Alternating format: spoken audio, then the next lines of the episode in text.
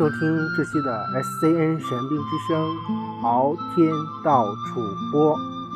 相信大家在前天呢，大家呢都已经基本上对七七事变有些了解了。那么这一期呢，虽然依然是为大家讲了跟战争相关，但是却是另一种感觉。到底是什么感觉呢？敬请大家收听本期的敖天到处播。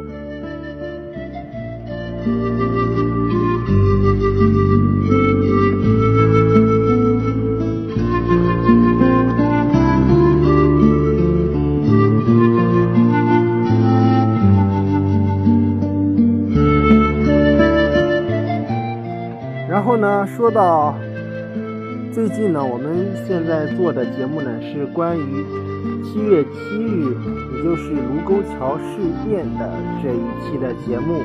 然后呢，现在是呢中期啊，在这一期呢，我们为大家介绍的是什么呢？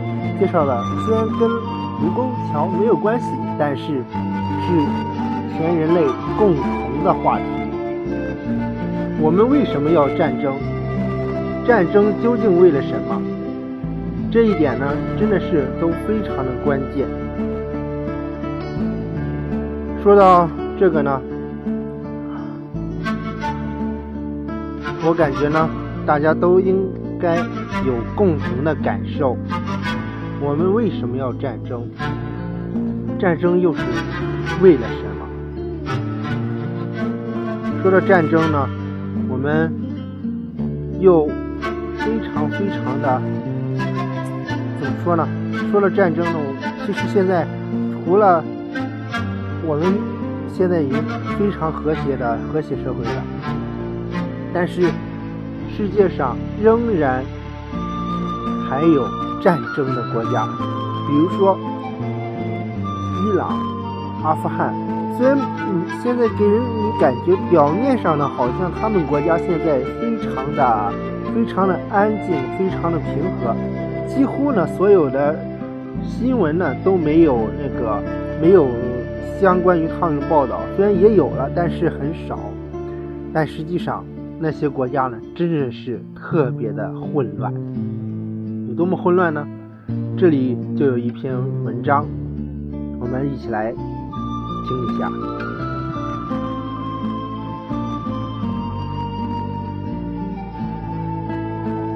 当时呢，我记得呢是优酷的一个叫《旅行》的节目播出的。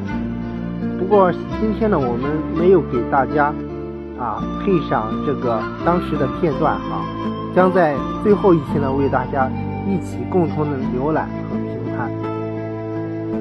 战争为了什么？中国人耻辱的开始又是怎样一回事？真的是非常的。令人深思。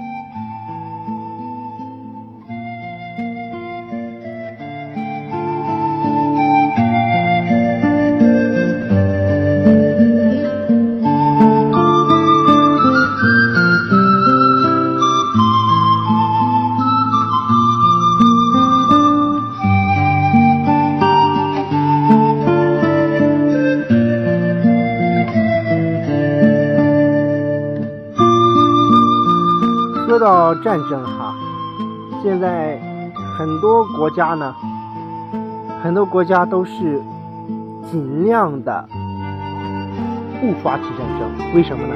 第一呢，首先战争成本很大，而且呢，包括一些军人还有一些平民的伤亡，这一点呢，就是非常啊非常关键的一个。在这里呢。敖天呢，要为大家同时推荐一个剧集，它呢总共是有好几集哈，但是有一点真是特别的长。当时呢，我们在这里看到的这个一个电视剧呢，是关于新版《和战争与和平》的故事，依旧以一八零五年至一八二零年间的法俄战争为背景。真的是嗯印象非常深哈。嗯，就像我们国家的那卢沟桥事件一样，然后呢，各种的各种的，真是太糟糕了。说到这里呢，我们又不得不为大家扯一下，抱歉，又要为大家扯一下“七三幺”这个代名词。曾经呢，敖天呢在某一个盗版光碟还是什么东西，然后呢看到一个啊，看到一个啊特别对于我们来说有点有点成人的感觉哈，但实际上呢一点问题都没有了啊，给人感觉就是这样子。然后当时看的时候，还是呢非常中国老旧思想人说啊，小孩子不能看，小孩子不能看，因为这里边有很多裸体哦。我真不知道他们怎么想的，因为这是一个非常重要的一个纪录片，也是非常非常的关键啊。可以说呢，七三幺的这个暴行呢，可以说是遍及了整个东北啊，中国的东北地区。记得当时呢，还建立了伪满洲国，所以说呢，这一点非常关键，也是非常重要的。在这里呢，敖天呢也为大家在搜索到了七三幺部队的相关的资料，真的是令人发指，但也非常无奈。有多么无奈呢？可能我们都没有经历过哈，没有经历过这个事件，但是如果你仔细仔细的回过来。回过头去看的话，即使你没经历过，但这也是灭绝人性。为什么这么说呢？因为他经常啊，怎么说呢？不是经常了，已经是有点神经病了那种感觉了。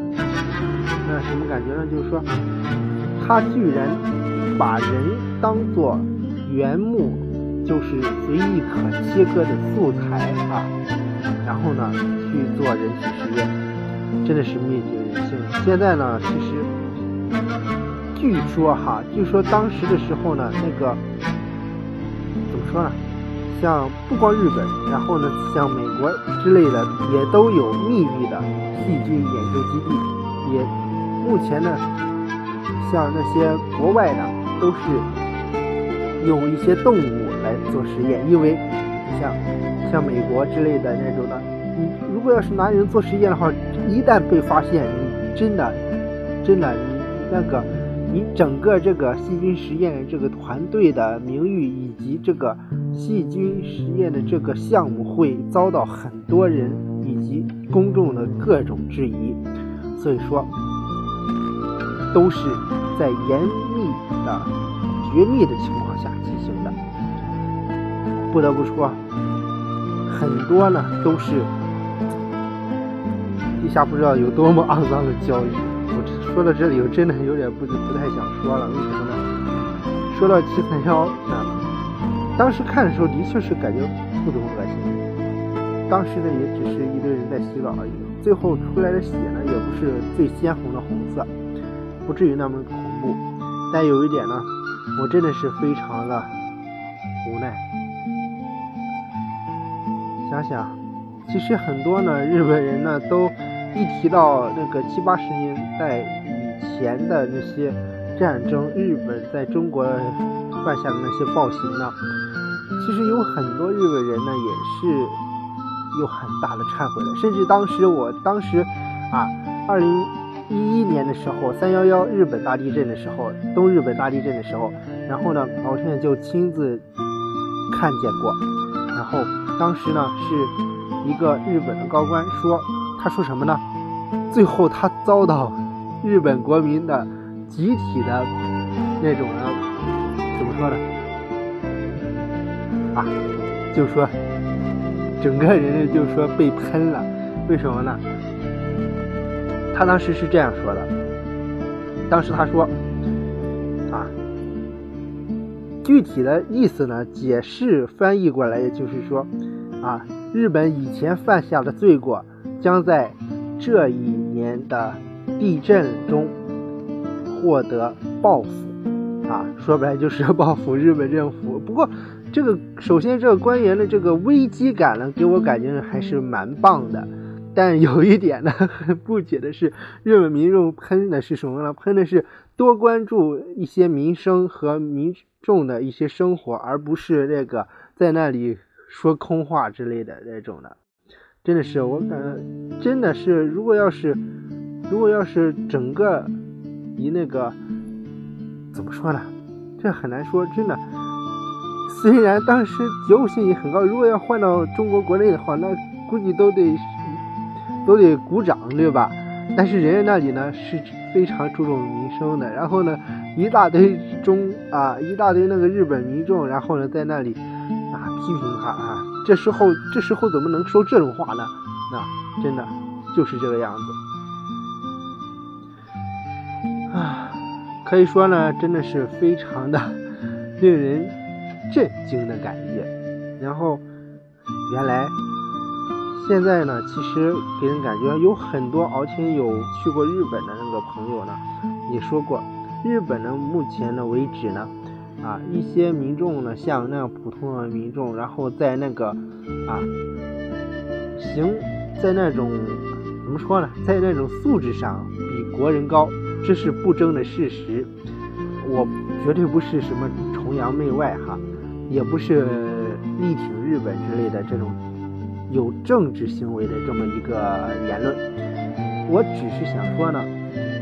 日本在素质教育方面，以及其他国家在素质教育方面非常先进，非常值得我们学习。但是，该铭记历史还是要铭记历史，对吧？铭记历史不代表仇恨，明白吗？所以说，现在有些人可能会搞混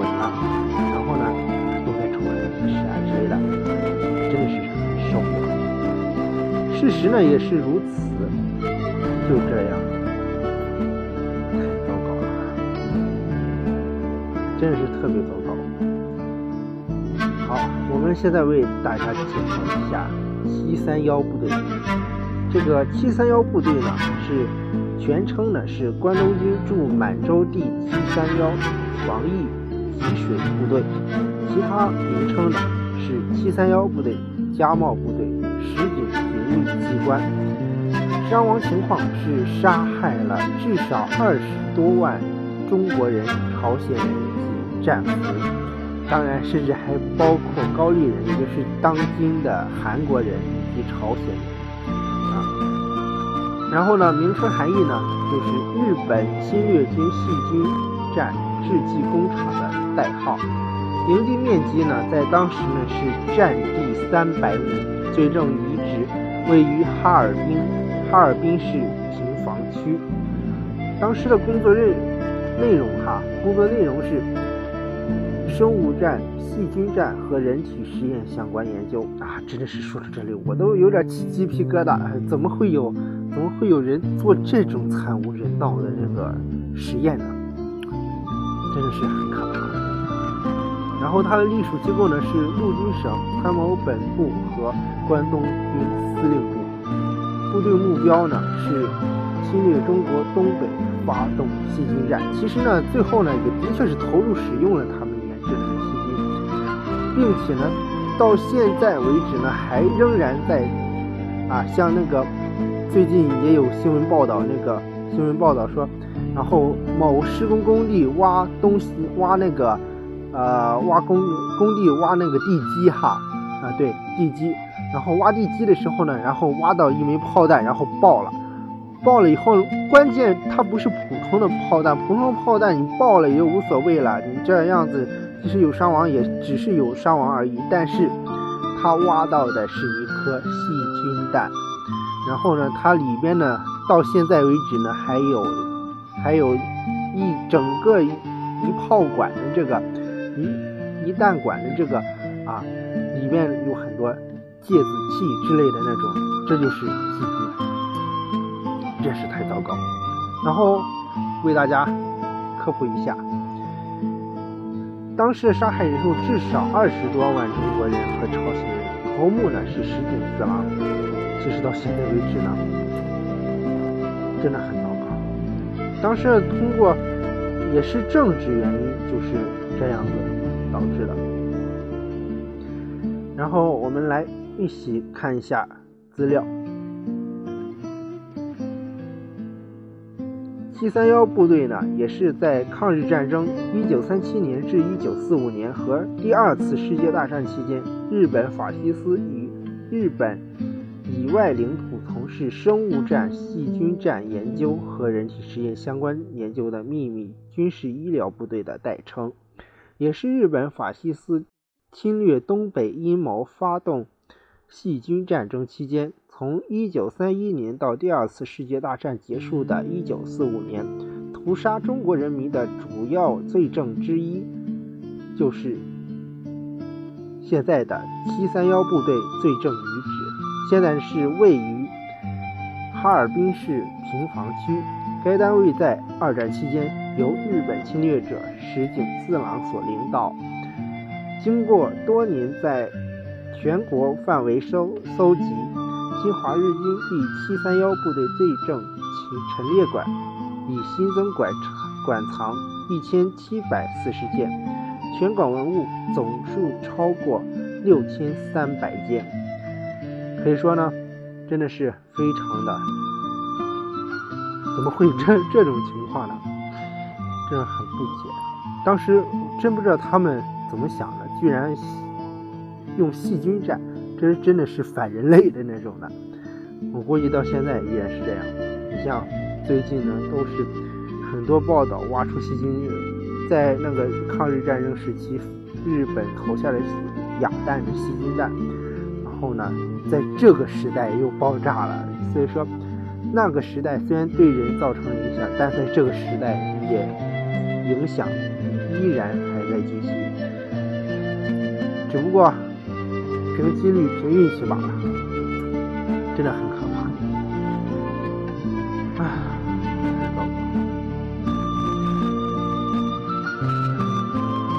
还有呢，我们大家呢都知道，接 接下来呢为大家科普一个科普一个大家都不知道的一个。这个地方呢也是在日本，也是从事着。细菌战的一个制毒的制剂法啊，细菌的一个生产工厂啊，这里呢主要不是以细菌为主了，它主要是以生化武器为主，那就是日本的大久野岛。不过到现在也呢，到现在为止呢。已经非常的努力了，甚至呢，最近微博上也传出，在日本的大久野岛上，除了毒气的生产工厂的博物馆以外呢，岛上还有好几千只的兔子，啊，真的是非常可爱。从那个百科里呢，可以看到一个啊，看起来非常高兴的一个中年男人，然后被。手中拿着一些吃的，然后好多兔子站在他身，趴在他身上，在那里吃东西，真是非常可爱。但是，大久野岛在很久很久以前呢，也就是战争时期，在日本国国内生产毒气的一个岛。整个岛呢，当时呢被毒气的，整个岛呢被毒气的浓雾所笼罩。当时呢，我看过 NHK 的一个宣传，以及当时的一个纪录片，真的是看起来很恐怖，比七三幺更加的恐怖。然后呢，大久野岛呢也被称为毒气岛，是日本濑户内海一羽群岛中的其中一岛，位于广岛县竹原市中海町。离岸约三公里的地方，海岸线长四点三公里。二十世纪三四十年代，日本在这里秘密进行毒气研究，是全球最能致命的小岛之一。曾经因保密而从日本地图上消失。就是说，从要是在那个年代，你要是想去日日本旅游。你买一日本地图，在那上面是看不见这座岛的，但实际上，它的确这这座岛呢，它实际上就在那里。所有人都不知道那座岛上是干什么的。战争结束后荒废，兔子盛行，也被叫做兔子岛。大久野岛是二战期间日本的毒气工厂所在地。二战期间，日本军方在这里生产了六千吨的芥子毒气，并把兔子当作实验室动物。而到了战争后期，因战局恶化，改生产为普通武器，因而有部分毒气被弃至海中。二战结束后，岛上遗留三千二百七十吨毒气。后来驻日盟军总司令及日本政府拆除毒气生产设施及销毁遗下的武器。但未能全完全清理所有武器。直到现在，岛上地下四至五米的土壤仍然还有高浓度有毒物质砷化物。当时实验用的兔子，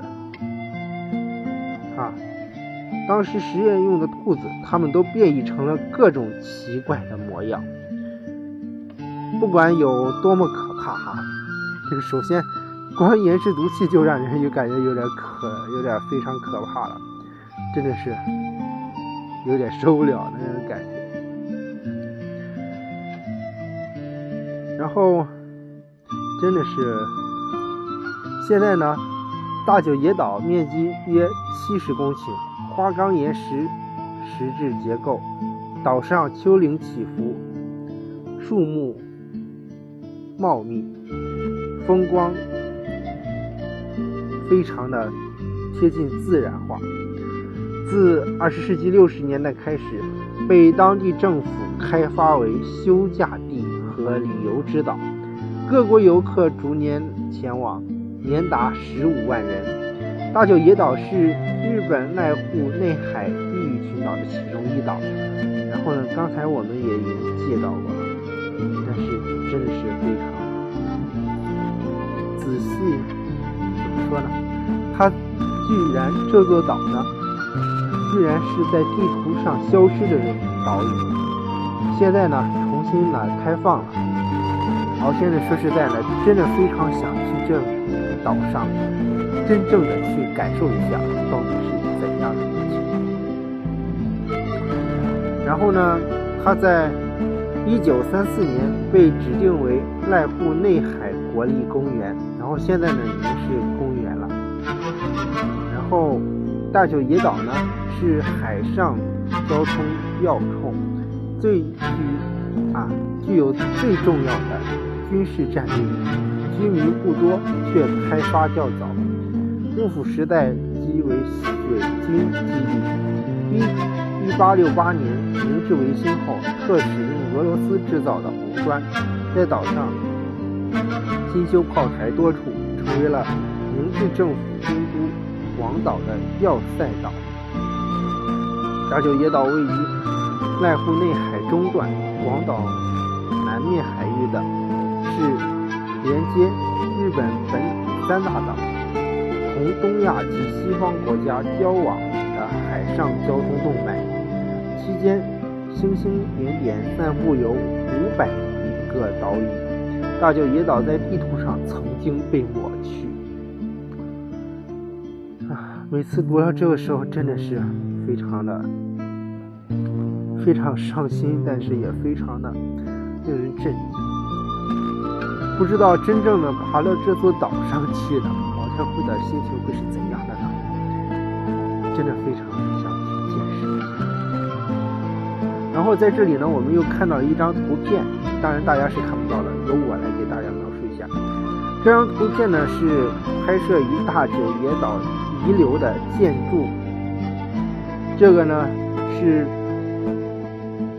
从这里可以看出呢，当时科教片里说呢，然后这里呢是这张图片里呢是整个大久野岛的在那个制毒制制造毒气的这个这么一个发电厂的一个废墟。到现在呢，都能很明显的看出，以前发电机所在的位置都不都不长草了，真的不知道怎么回事，是不是也是有毒气呢？这一点在二十世纪五十年代，朝鲜战争期间，曾作为弹药库。一九八八年，大久野岛毒气馆落成，由村上初一出任大久野岛资料馆馆长。日本为了准备约在一九零零年发生的日俄战争，在大久野岛上一角设置了炮台。其后炮台被撤去，但因地理环境方便军队匿藏，所以选择了在大久野岛作为。生产化学武器的地点，在一九二五年的日内瓦议定书禁止在战争使用化学武器，但容许生产及存有。到了一九二九年，开始建造生产设施，主要两个生产地方位于岛西北面长浦工厂地带及三轩屋工厂地带。建有发电设施、材料及制造仓库。由于毒气工厂涉及军事机密，当时由日本陆军发行的地图上，大久野岛一带被绘制成空白。除了制造在太平洋战中使用中在中国大陆的化学武器外，工厂是生产民用杀虫剂等等。生产的毒气分为四类。芥子气、路易斯毒气、胡椒气体以及催泪气体。日本侵华战争开始后，工厂规模迅速扩大，最多时达五千人，这也是科教片里所说的哈，基本上吻合了也。基本上从附近地区居民中招募、装备日本军队的所有化学毒气，都可以在这里生产。到一九四五年，在这里制造的化学毒剂占当时日本所有化学毒剂的生产量的百分之九十。这一工厂对外极端保密，即使在日本也极少为人所知。战争期间，连日本的地图也将这一海岛隐去，所以大久野岛后来被称之为地图上看不到的岛屿。到了战争后期，战局恶化，生产规模被缩小，改为生产普通武器，而部分毒气制品系被是被弃置到海中。太平洋战争终结时，岛上遗留了三千二百七十吨毒气，包括一千四百五十一吨芥子毒气，八百二十四吨氯毒气，九百五十八吨胡椒气体。七吨催泪气。中战后，驻日红军总司令及日本政府拆除毒气生产设施，销毁余下的武器，但并未能完全清理所有武器。直到现实，岛上地下四至五米深的土壤仍含有高浓度有毒。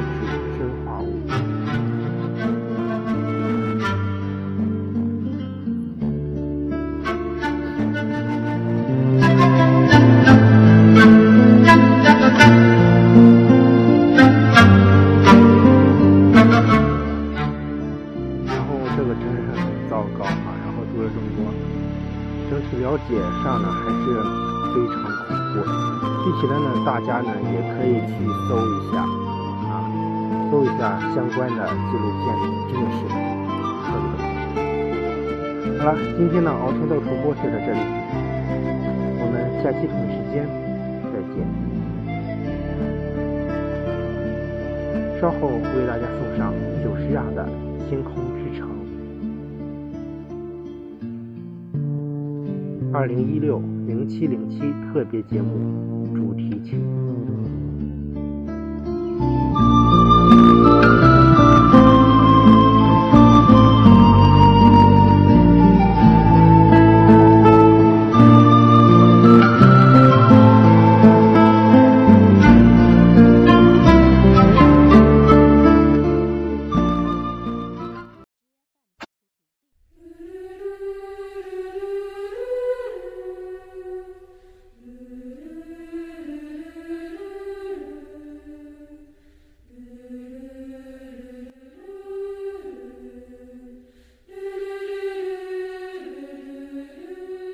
好了，本期的敖天道主播就到这里，下期再会。更多精彩，请关注 SCN 神秘之声官方蓝微实名认证微博以及微信客户端。